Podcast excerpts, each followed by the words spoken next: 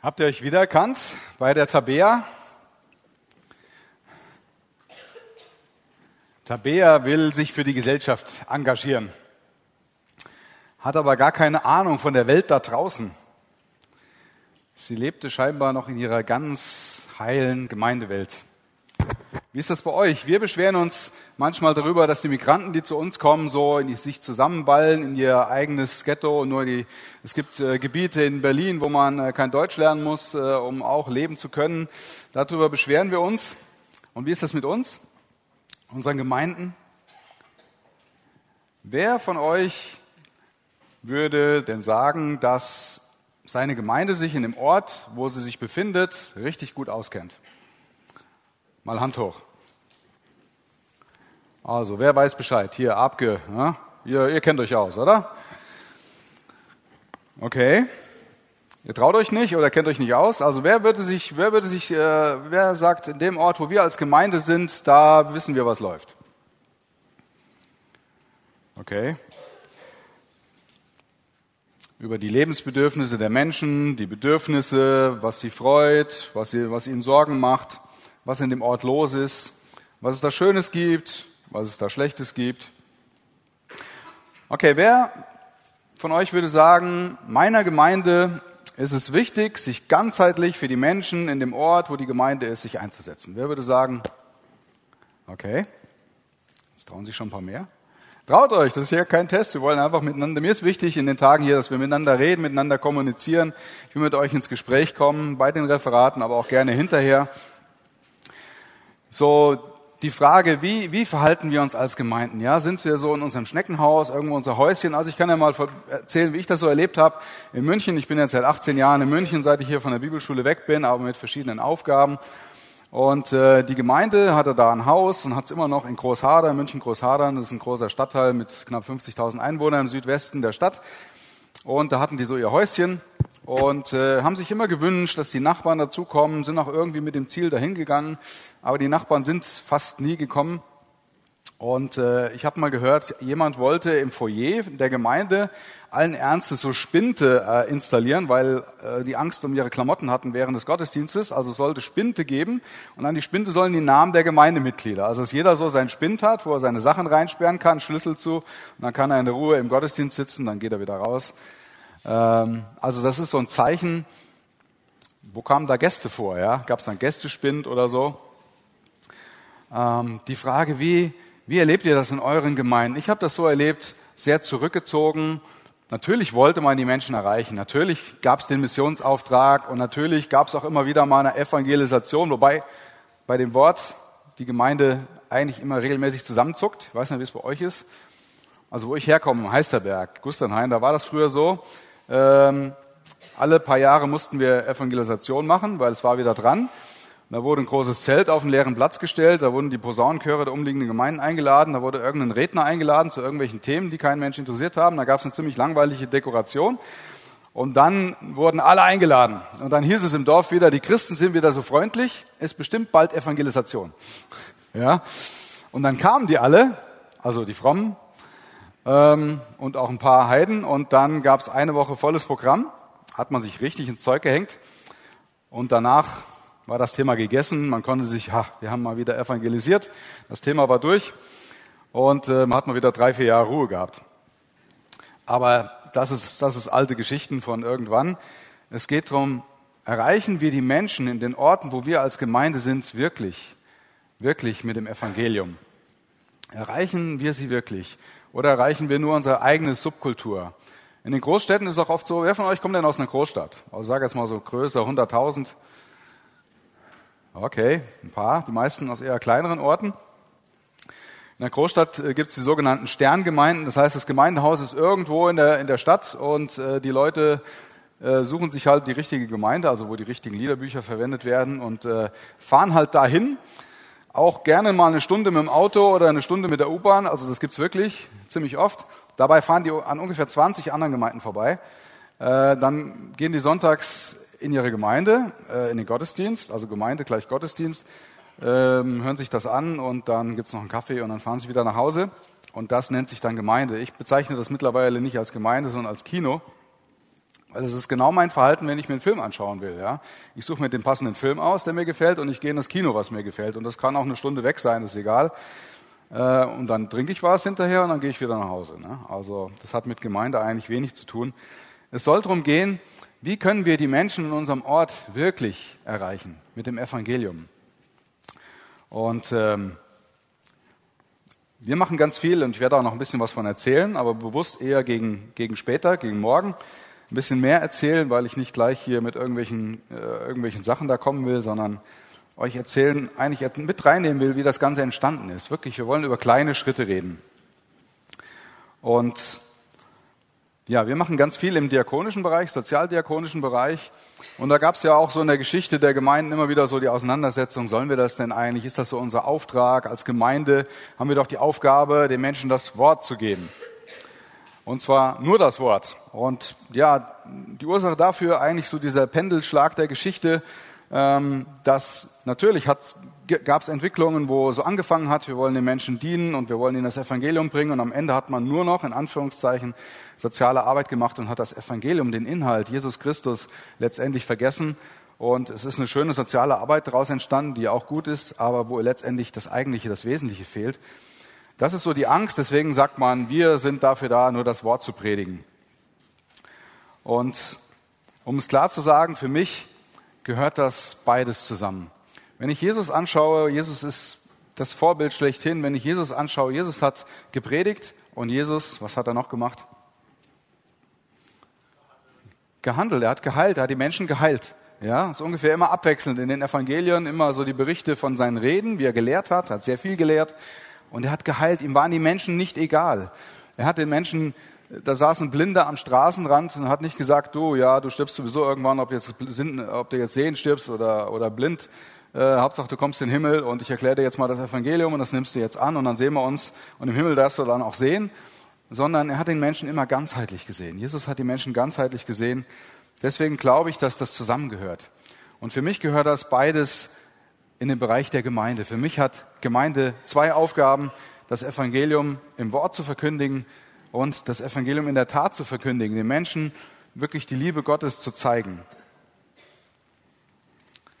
Es gehört auf der einen Seite untrennbar zusammen. Ich kann mich auch als Mensch nicht trennen. Es gehört auf der anderen Seite aber auch getrennt. In dem Sinn getrennt, wir dienen jedem Menschen, egal was er glaubt. Und ich möchte keine Um-zu-Aktion. Kennt ihr diese Um-zu-Aktionen? wir machen jetzt mal die Straße sauber, um die Leute zu missionieren oder um die Leute in Gottesdienst zu bringen oder wir machen Nachhilfe und kümmern uns um die Kinder, um die Kinder mit dem Evangelium zu erreichen. Natürlich ist das auf der einen Seite auch ein Ziel, auf der anderen Seite, wir geben Nachhilfe, wir geben den Kindern Nachhilfe, damit sie in der Schule besser werden, damit sie einen Schulabschluss schaffen und damit sie einen Beruf erlernen können und damit sie hinterher ihre Familie ernähren können. Das hat einen eigenen Wert und das darf man auch nicht vermischen. Dann merken das die Menschen nämlich ganz schnell, wenn ich ihnen nur diene, wenn ich ihnen nur Gutes tue, um ihnen irgendwas zu erzählen, sondern wir dienen ihnen, weil wir sie lieben. Wer von euch würde sagen, hm, meine Gemeinde, wir versuchen das, die Leute in unserem Dorf zu erreichen, uns ist das wirklich ein Anliegen und es gelingt uns so lala. Es gelingt mal gut, es gelingt mal nicht so gut. Und wir würden uns freuen, wenn wir noch bessere Wege finden, wie wir die Menschen in unserem Ort wirklich erreichen können. Wer würde, wer würde das von sich sagen? Ich möchte euch Mut machen. Mein Wunsch und mein Ziel ist es, mein Gebet, dass ihr morgen Nachmittag nach Hause fahrt und dass ihr mindestens drei konkrete Schritte erarbeitet habt. Und ich würde mich freuen, wenn die, die als Gruppe da sind, äh, als Gruppe sich zusammentun. Ich habe auch ein paar Aufgaben für euch. Es gibt ja einige Aufgaben, habe ich gemerkt, aber ich habe auch noch ein paar. Ähm, wir wollen hier schon anfangen. Es geht darum, an vielen kleinen Orten mit vielen kleinen Leuten viele kleine Schritte zu tun, um das Antlitz dieser Erde wirklich zu verändern. Und wir wollen hier konkret werden. Und ich würde mir wünschen, wenn ihr nach Hause fahrt und drei Schritte mitnehmt, die ihr als nächstes gehen könnt, die ihr zu Hause umsetzen könnt. Ich werde noch viel dazu sagen, ja, wie man diese Schritte erarbeiten kann und was euch auch dabei hilft, sie zu Hause umzusetzen, weil ich denke mal, hier sitzen nicht nur Gemeindeleiter und Entscheider, wahrscheinlich eher sogar weniger, Ihr seid eher noch wesentlich jünger und ist vielleicht auch gar nicht so einfach, was durchzusetzen. Da erzähle ich gleich noch ein bisschen von mir, wie das bei mir so gegangen ist. Es geht nicht um irgendwelche spektakulären Dinge. Ja? Also ihr kommt, ihr werdet nicht morgen Nachmittag nach Hause geschickt, gründet jetzt ein neues Diakoniewerk mit 100.000 Mitarbeitern, sondern es geht um kleine, kleine Schritte, die man tun kann. Und ich muss euch auch von, von vornherein eins sagen, ich bin zwar, mir macht das unheimlich viel Spaß hier zu sein, ja. Mir macht das richtig Spaß hier zu sein, ja. Alte Bibelschule und so, alles mal wieder euch zu treffen und so, den Viktor zu sehen und die ganzen anderen Mitarbeiter, aber ich bin nicht zum Spaß hier. Ja, mich hat das eine Arbeitswoche gekostet und ich erwarte, dass da was bei rauskommt. Ja, ähm, und ich möchte, dass ihr diese Herausforderung verinnerlicht. Ich möchte, dass ihr euch entscheidet, jawohl, ich möchte die Menschen, die in meiner Umgebung sind, da wo ich wohne und da wo meine Gemeinde ist. Oft sind das ja zwei verschiedene Orte. Okay, noch eine Frage an euch. Wer kann, also man kann überall zu Fuß hinlaufen, ja? Äh, die Syrer sind auch nach Deutschland zu Fuß gekommen zum Teil. Aber wer kann äh, im normalen Maße zu seiner Gemeinde zu Fuß gehen von seinem Wohnort aus? Oh, das ist ja erfreulich. Das sind ja doch eine ganze Menge. Ja, der eine oder andere ist vielleicht drei Tage unterwegs, aber nein. Also fußläufig heißt so in, äh, was weiß ich, 10, 15, 20 Minuten, halbe Stunde vielleicht maximal. Das ist toll. Das ist toll. Ich möchte die Menschen in meiner Umgebung da wo ich wohne, da wo ich zur Schule gehe, da wo ich arbeite, da wo unsere Gemeinde ist, wo ich mich einbringe. Ich möchte diese Menschen zu Jesus hin lieben. Nicht hin labern, sondern hin lieben. Und das wäre mein Wunsch, wenn ihr das verinnerlicht, wenn ihr das mit nach Hause nehmt. Ich möchte, dass ihr in diesen zwei Tagen, die wir jetzt haben, schon damit anfangt, an der Umsetzung zu arbeiten. Ganz konkret. Es wird nachher ganz konkret werden. Und wie gesagt, ich möchte, dass ihr morgen nach Hause fahrt, dass ihr drei Schritte mitnehmt als Gruppe oder auch die, die aus Einzelnen hier sind, aus einzelnen Orten, die natürlich ganz genauso, dass ihr einzelne, dass ihr drei einzelne Schritte mitnehmt. Ich möchte euch, dass ihr das aufschreibt für eure Orte morgen und mir das gebt mit einer Adresse und ich werde euch in einem Monat nochmal dran erinnern, nochmal nachfragen. Ja, ich bin also mit Zielen hierher gekommen und ich habe noch ein Ziel. Ich brauche ein oder zwei BFDler ab September. Ja, und ich werde nicht eher hier wegfahren, bis ich die habe, ja. Okay.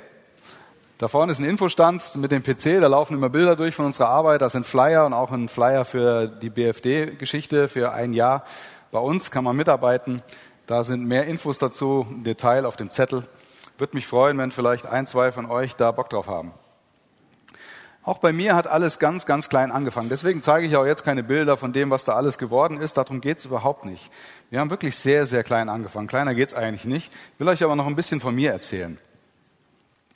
Es hat sich alles entwickelt zu dem Stand, auf dem es heute ist. Wie gesagt, ich bin gar nicht so weit weg, eine Dreiviertelstunde mit dem Auto hier auf einem kleinen Dorf im Westerwald aufgewachsen. 273 Einwohner stand mal in der Zeitung. Wirklich ein kleines Dorf. Ich war immer Außenseiter im Dorf. Das lag daran, dass meine Eltern ähm, ja zunächst in der Kirche waren, dann aus der Kirche ausgetreten sind und im Nachbarort in so eine Freikirche gegangen sind. Da wurde ich allen Ernstes von einem Nachbarsjungen mal als christliches Schwein bezeichnet. Also das sitzt noch so tief, obwohl das jetzt schon fast 40 Jahre her ist.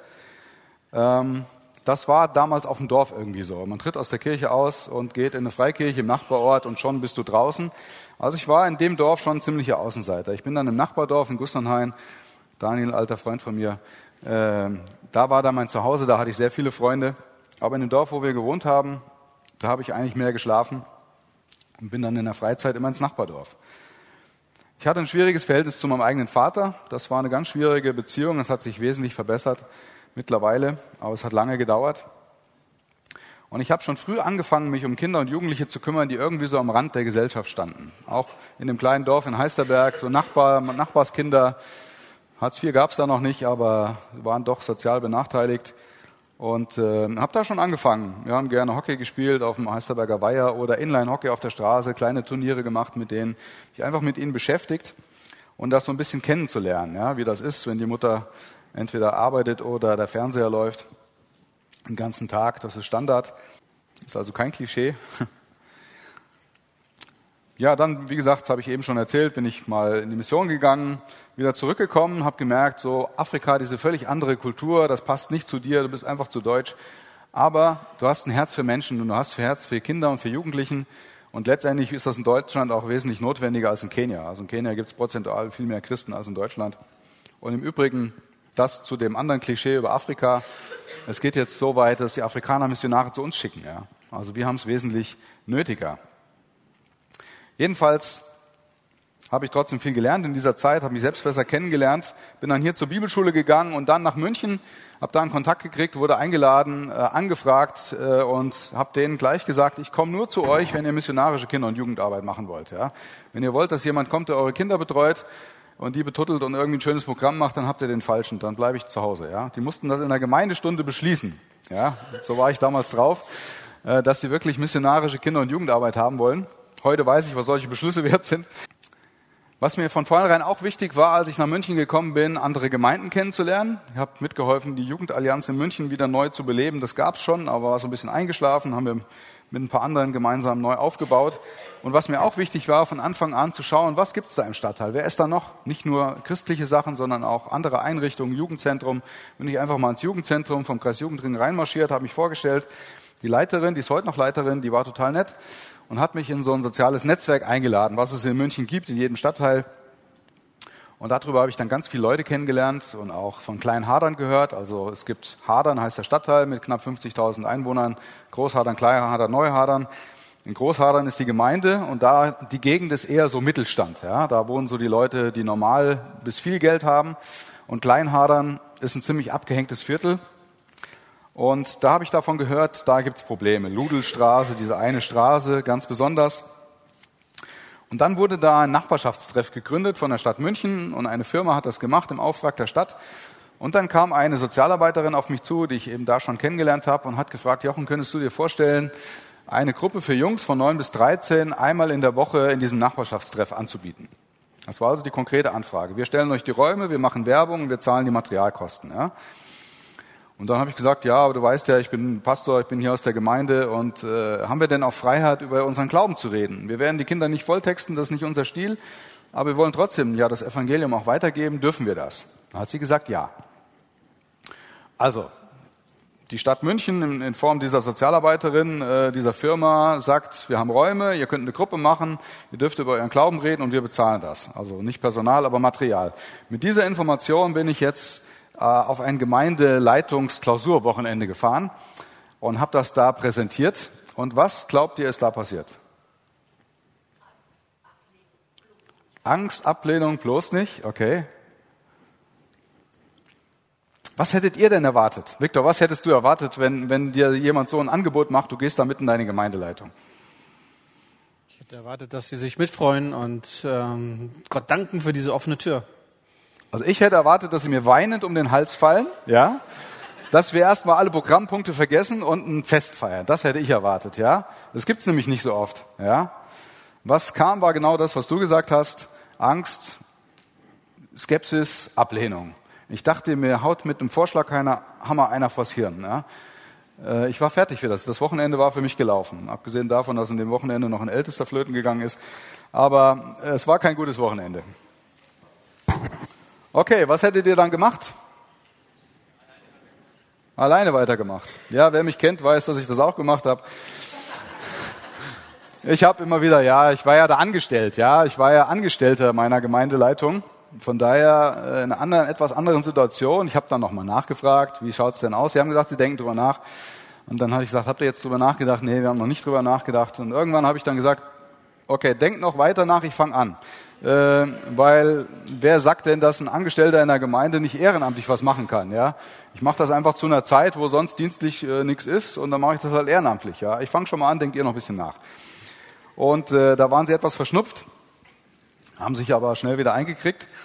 Und ich habe einfach angefangen. Ja, hab mir, äh, da war noch so ein Allianz-Gebetsabend, da waren noch zwei andere Gemeinden, zwei, glaube ich, bei uns zu Gast. Und dann habe ich das dann gesagt, dass ich Leute suche für diese Gruppe. Und dann meldeten sich zwei und dann haben wir angefangen. Also vielleicht mal das erste, das ist eine einzige, ich habe nur ein Bild für heute mitgebracht. Ähm, oder lass mal noch einen Moment, gleich. Ähm, drei junge Kerle, also damals war ich noch jung, ist schon eine Weile her, ähm, sitzen da in diesem Nachbarschaftstreff, das war eine Zwei-Zimmer-Wohnung, ja, also kleines Zimmerchen, sitzen wir da, die haben für uns Werbung gemacht, äh, was das auch immer hieß, Flyer, Plakate, was weiß ich. Ähm, und wir haben gesagt, da ist jetzt eine Jungsgruppe und dann saßen wir da und haben gewartet und es kam niemand. Das ist so eine ähnliche Situation, als wenn man sowas in der Gemeinde macht. Das war zwar ein Nachbarschaftstreff, aber was haben wir dann gemacht? Haben gesagt, okay, wenn die nicht zu uns kommen, kommen wir halt zu ihnen. Dann haben wir uns einen Fußball genommen und sind gegenüber auf den äh, Bolzplatz gegangen, also drei junge Kerle mit dem Fußball unterm Arm. Und auf dem Weg zum Bolzplatz haben wir einfach alle Jungs, die da rumliefen, gefragt, Jungs, habt ihr Lust, Fußball zu spielen? Ja. Und jetzt könnt ihr mal das, äh, das eine Bild zeigen hier mit dem Fußballtor. Das war im Mai 2005. Das war unsere erste Jungsgruppe, haben wir gleich mal ein Bild gemacht. Auf dem Bolzplatz da seht ihr die drei jungen Kerle, die stehen im Tor mit dem Sir Oliver, das war ich mal. Ähm, ja, und äh, wir haben einfach eine Stunde Fußball gespielt und dann haben wir ihnen gesagt, äh, so Jungs, äh, wir kommen jetzt jede Woche um die Zeit, seid pünktlich. das war unsere Werbung. Und äh, nächste Woche, als wir da kamen, waren die Kinder schon vor uns da. Die haben auf uns gewartet. Ja, und das ist Arbeit im Brennpunkt. Ja, ich habe wirklich viele, viele Jahre, genau wie ihr wahrscheinlich, Kinder- und Jungschau, Jungschau und äh, Teenie- und Jugendarbeit in Gemeinden gemacht, verschiedene Gemeinden, alle so Mittelstandsgemeinden. Wir haben uns jede Woche mussten wir uns sämtliche Beine ausreißen, um irgendwie ein Programm zu machen, was mit den 20 anderen Angeboten, die diese Kinder ja schon haben, irgendwie konkurrieren konnte, dass die irgendwie ihren Hintern in die Gemeinde gebracht haben. Ich kenne das Geschäft wirklich gut. Ähm, das ist anders. Wisst ihr warum? Diese Kinder haben nämlich keine anderen 20 Angebote. Die haben genau eins und das sind wir. Die haben sonst keinen Erwachsenen, der sich Zeit nimmt, um mit ihnen eine Stunde Fußball zu spielen. Haben die nicht. Also die meisten haben sowieso keinen Vater, da fängt schon mal an. Die meisten haben Mütter, wechselnde Väter oder wechselnde Partner ihrer Mutter. Ähm, der alleinerziehenden Anteil bei uns im Stadtteil ist 40 Prozent. Und bei den anderen, naja, vielleicht zählen sie noch nicht offiziell als alleinerziehend oder keine Ahnung. Also Mann, Frau mit Kindern, glücklich verheiratet, mit allen Problemen, die jeder hat, aber so allgemein glücklich, da stellen wir bald die letzte Familie vor ins Deutsche Museum. Das kommt später. Das kannst du noch weglassen. Lass ruhig das Bild stehen mit dem Fußball. Also so haben wir angefangen. Drei junge Kerle mit dem Fußball unter dem Arm. Jetzt sagt mir mal, man kann noch kleiner anfangen. Vielleicht zwei junge Kerle. Aber das ist wirklich klein. Ja, kleine Schritte. Wichtig war, was ist das Wichtigste bei kleinen Schritten? Dranbleiben. Dranbleiben, ja, oder ganz am Anfang? Man muss sie gehen. Man muss gehen. Was nützen die ganzen kleinen Schritte, die ich auf meinem Zettel stehen habe, wenn ich sie nicht gehe? Ich muss den ersten Schritt gehen. Und glaubt mir, ich stehe jetzt hier vorne, ich wirke, ich weiß nicht, wie ich für euch wirke, das ist immer schwierig. Vielleicht relativ locker, ich bin es nicht so. Ich bin vielleicht anders, als ich wirke.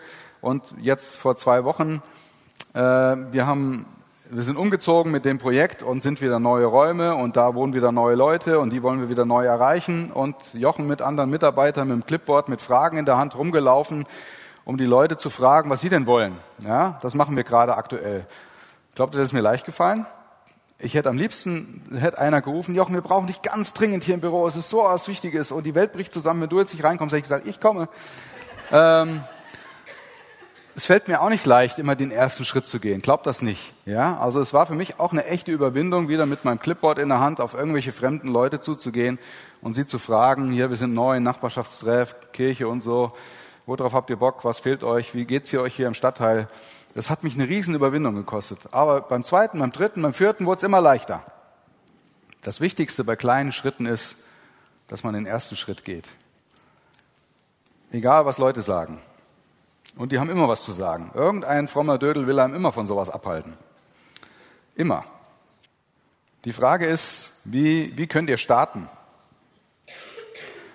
Die wichtigste Voraussetzung, so etwas zu tun, ist, dass euch die Menschen wirklich interessieren. Dass euch die Menschen wirklich interessieren. Dass euch interessiert, was in dem Ort, wo eure Gemeinde steht, was da eigentlich abgeht.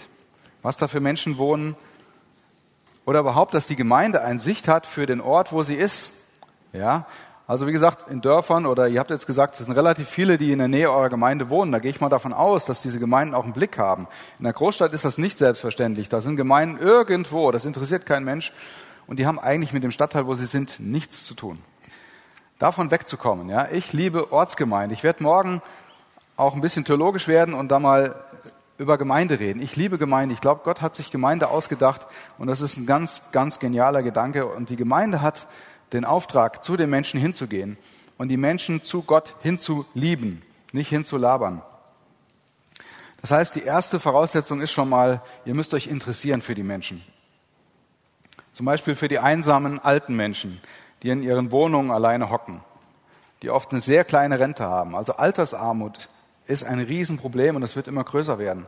Das heißt, es sitzen Menschen oft in ihren viel zu großen Wohnungen, oft sitzen die Frauen da, weil der Mann gestorben ist, weil die statistisch einfach mal früher sterben, sitzen alleine in ihren Wohnungen, kriegen eine kleine Rente und sind einfach mal einsam. Das ist eine Situation. Andere Situation, Alleinerziehende. Also seit ich jetzt zwei Kinder habe, auch noch nicht so lange. Ich habe, habe mir viel Zeit gelassen, ja, mit 40 mein erstes Kind gekriegt, äh, macht's früher. Ähm, wie auch immer, mein Respekt vor Alleinerziehenden steigt von Woche zu Woche. Also wenn ich mir vorstelle, ich bin eine alleinerziehende Frau mit drei verzogenen Kindern, hocke in einer viel zu kleinen Wohnung, mein Mann ist mir weggelaufen, ich habe unheimlich viel erlebt und ich habe ständige Geldsorgen. Das ist die Situation von Alleinerziehenden, ganz, ganz oft. Ey, da musste, musste bekloppt werden, wirklich. Also, und es sind ganz viele äh, Menschen, die zu uns kommen, die einfach, habe ich gemerkt, wie viel Prozent von den erwachsenen Menschen, die zu uns kommen, haben psychische Probleme?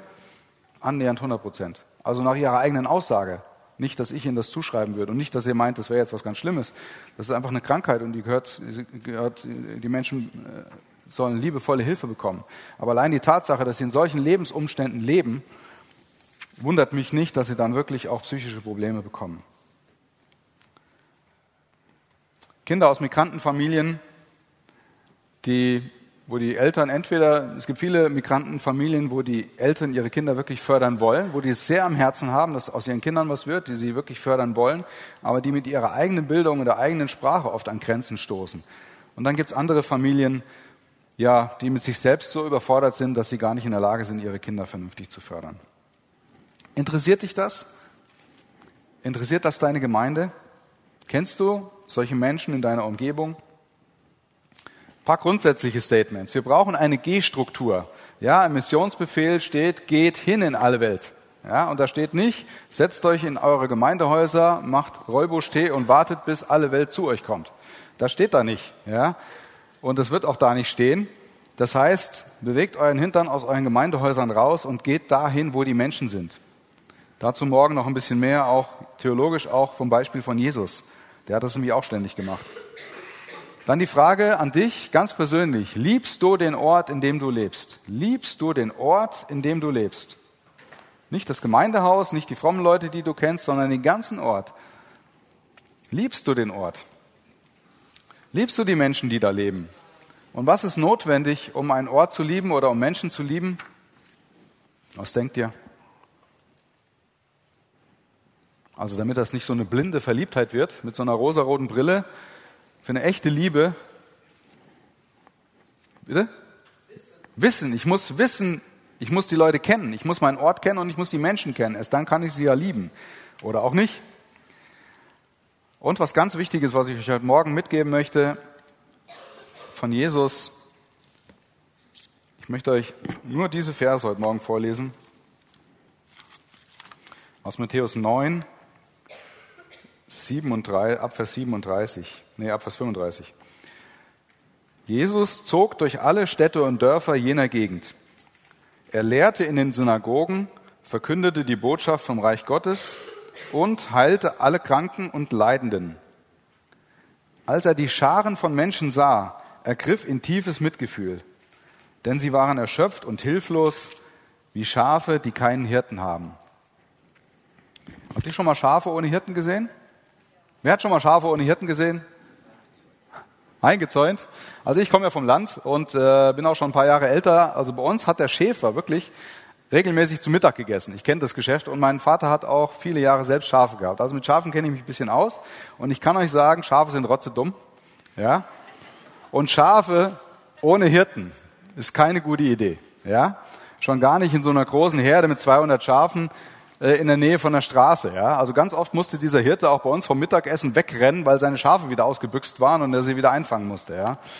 Also Schafe ohne Hirten ist keine gute Idee. Und Jesus läuft da so durch alle Ortschaften in der Gegend.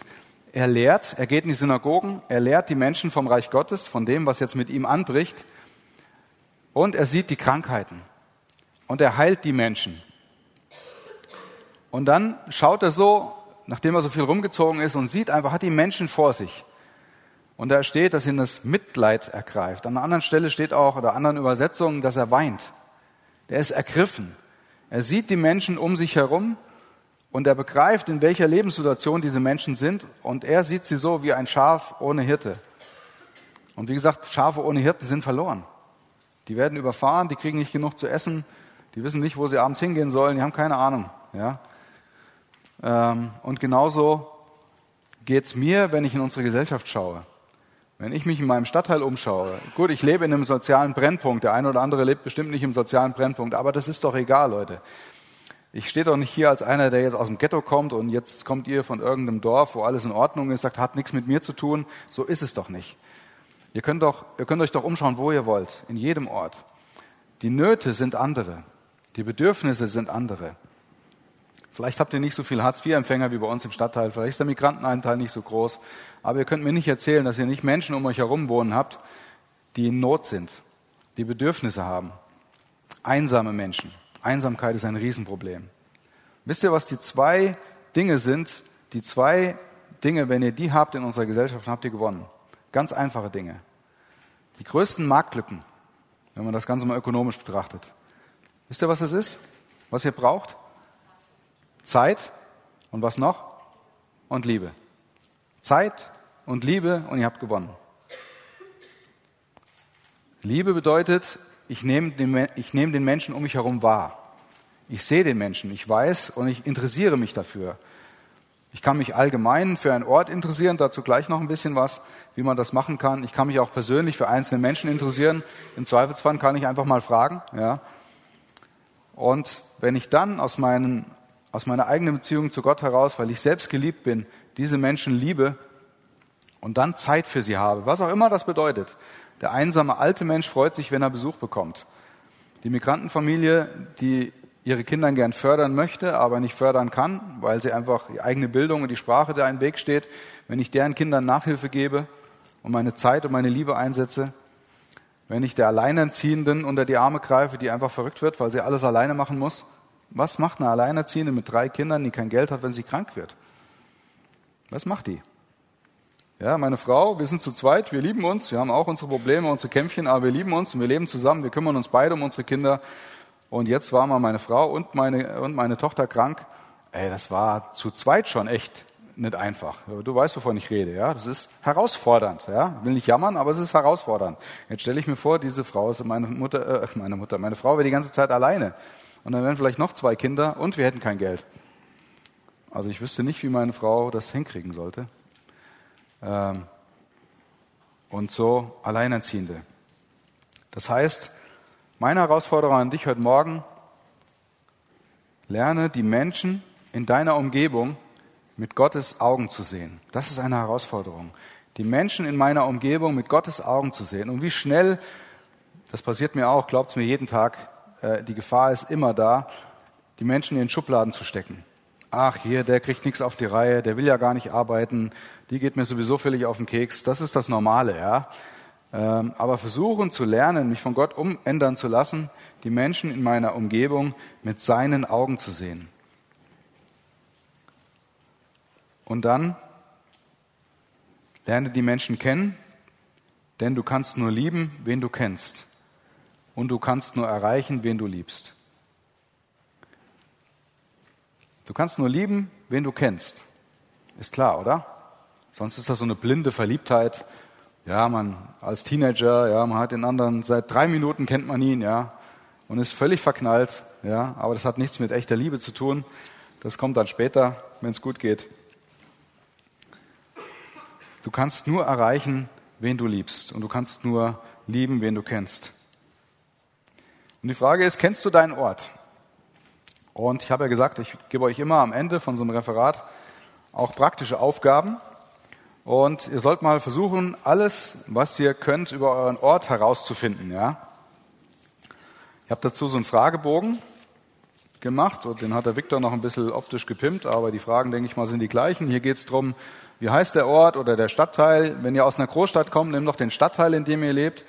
Dann, wie viele Leute wohnen da, wie viele Menschen sind arbeitslos, Arbeitslosengeld 1, Arbeitslosengeld 2, wie viele Kinder leben von Hartz IV, wie viel, wie hoch ist der Anteil der Alleinerziehenden und so weiter. Macht euch mal schlau über euren Ort.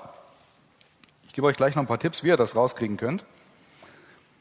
Und zum Beispiel, was eigentlich jeder machen kann, bei jedem gibt es irgendwo einen Chef, einen Bürgermeister, bei uns heißt das Bezirksausschussvorsitzender, ähm, aber einen Bürgermeister wird wohl jeder haben. Geht doch mal als Gruppe, zwei, drei Leute, meldet euch doch mal bei eurem Bürgermeister an. Das ist der einfachste Weg. Sagt, hallo lieber Bürgermeister, wir sind die EFG sonst was oder wie auch immer ihr heißt. Und ähm, wir würden gerne für Sie und für Ihre Arbeit beten und nennen Sie uns doch mal die Top drei Probleme in unserem Ort oder die Top drei Herausforderungen, die Sie in Ihrer Arbeit als Bürgermeister haben. Wir versprechen Ihnen, ihr sollt immer nur versprechen, was ihr halten könnt, ja.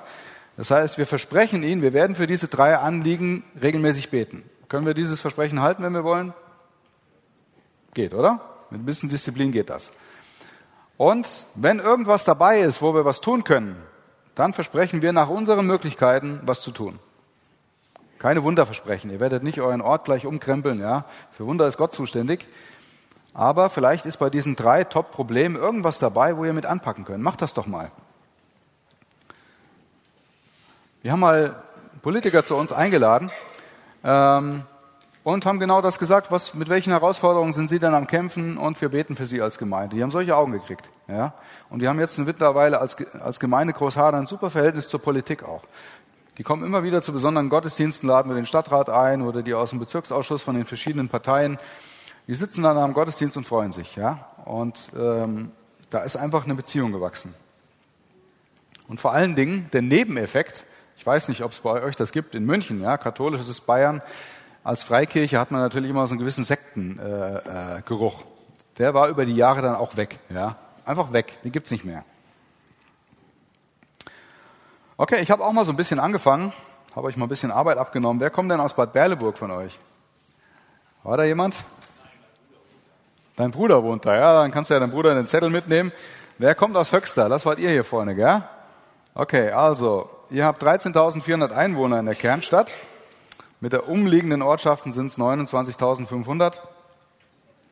Und bei euch gibt es ein kommunales Integrationszentrum und die suchen gerade Mentoren für junge Zugewanderte. Weil rund drei Viertel der mehr als 2000 Asylbewerber im Kreis Höxter sind Kinder, Jugendliche und junge Erwachsene. Um sie bei ihrem Start in Deutschland noch besser zu unterstützen, gibt es das neue interkulturelle Projekt Mentory, das des Kommunalen Integrationszentrums des Kreises Höxter. Also die Sozialindikatoren sind recht gut bei euch. Ihr habt wenig Armut, Arbeitslosigkeit und Altersarmut. Aber ihr habt einen Haufen Flüchtlinge und die suchen Mentoren. Ja? Nur so als Idee. Kommt jemand aus Bochum? Du kommst aus Bochum, okay. Ähm, auf Bochum.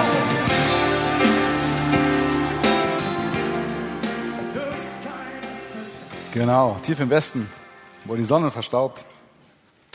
Bochum. Ich habe mir mal den Sozialbericht der Stadt Bochum aus dem Jahr 2015 aus dem Internet geholt. Hab da mal ein bisschen drin gelesen. Äh, in welchem Stadtteil wohnst du denn? Wo? Langendreher. Langendreher im Westen im Westen. Da, Stadtbezirk 48.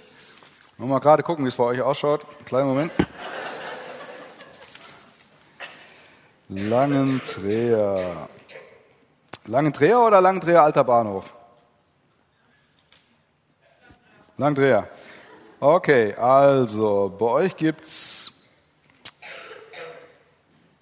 Bedarfsgemeinschaften mit Alleinerziehenden 45,4 Prozent. Also es gibt relativ viele Bedarfsgemeinschaften, wo Alleinerziehende sind. Also sowas kann man da alles nachlesen, ja, also frei im Internet zugänglich. Ich habe gedacht, mach mir den Spaß mal und fang schon mal an für euch. Ähm, also, wie könnt ihr das rausfinden? Ihr könnt im Internet recherchieren, da gibt's ganz viel, zugegebenermaßen leichter für die größeren Orte. Für die kleineren Orte gibt's dann so Übersichtssachen von den Bundesländern. Ihr müsst euch einfach mal durchsuchen, äh, werdet ihr was finden. Ihr könnt den Bürgermeister fragen, ihr könnt Schlüsselpersonen in eurem Ort fragen, ihr könnt eine Befragung machen, ihr könnt eure Gemeindeleitung fragen, Ihr könnt zu sozialen Einrichtungen hingehen, die fragen. Denkt euch einfach fünf einfache Fragen aus, die euch wichtig sind und geht mal zu verschiedenen Leuten. Ihr werdet da einiges zusammenbringen. Okay, und nachher am Ende, wenn ihr rausgeht, bekommt ihr am Ausgang jeder von euch einen Fragebogen. Und äh, für euren Ort könnt ihr den mal versuchen auszufüllen. Das wäre eine Aufgabe auch für diese heute und morgen, für diese Tage. Versucht das mal. Ja? Ihr habt ja alle Smartphones mit Internet, könnt ihr recherchieren. Ihr könnt Leute anrufen, Telefonjoker oder könnt euch als Gruppe zusammentun, was ihr schon wisst. Fangt einfach mal an, euch für euren Ort, mit eurem Ort auf dieser Ebene zu beschäftigen. Wie gesagt, lernt die Menschen mit Gottes Augen zu sehen. Du kannst nur erreichen, wen du liebst, und du kannst nur lieben, wen du kennst. Und morgen möchte ich euch mitnehmen in meinen Traum von Gemeinde.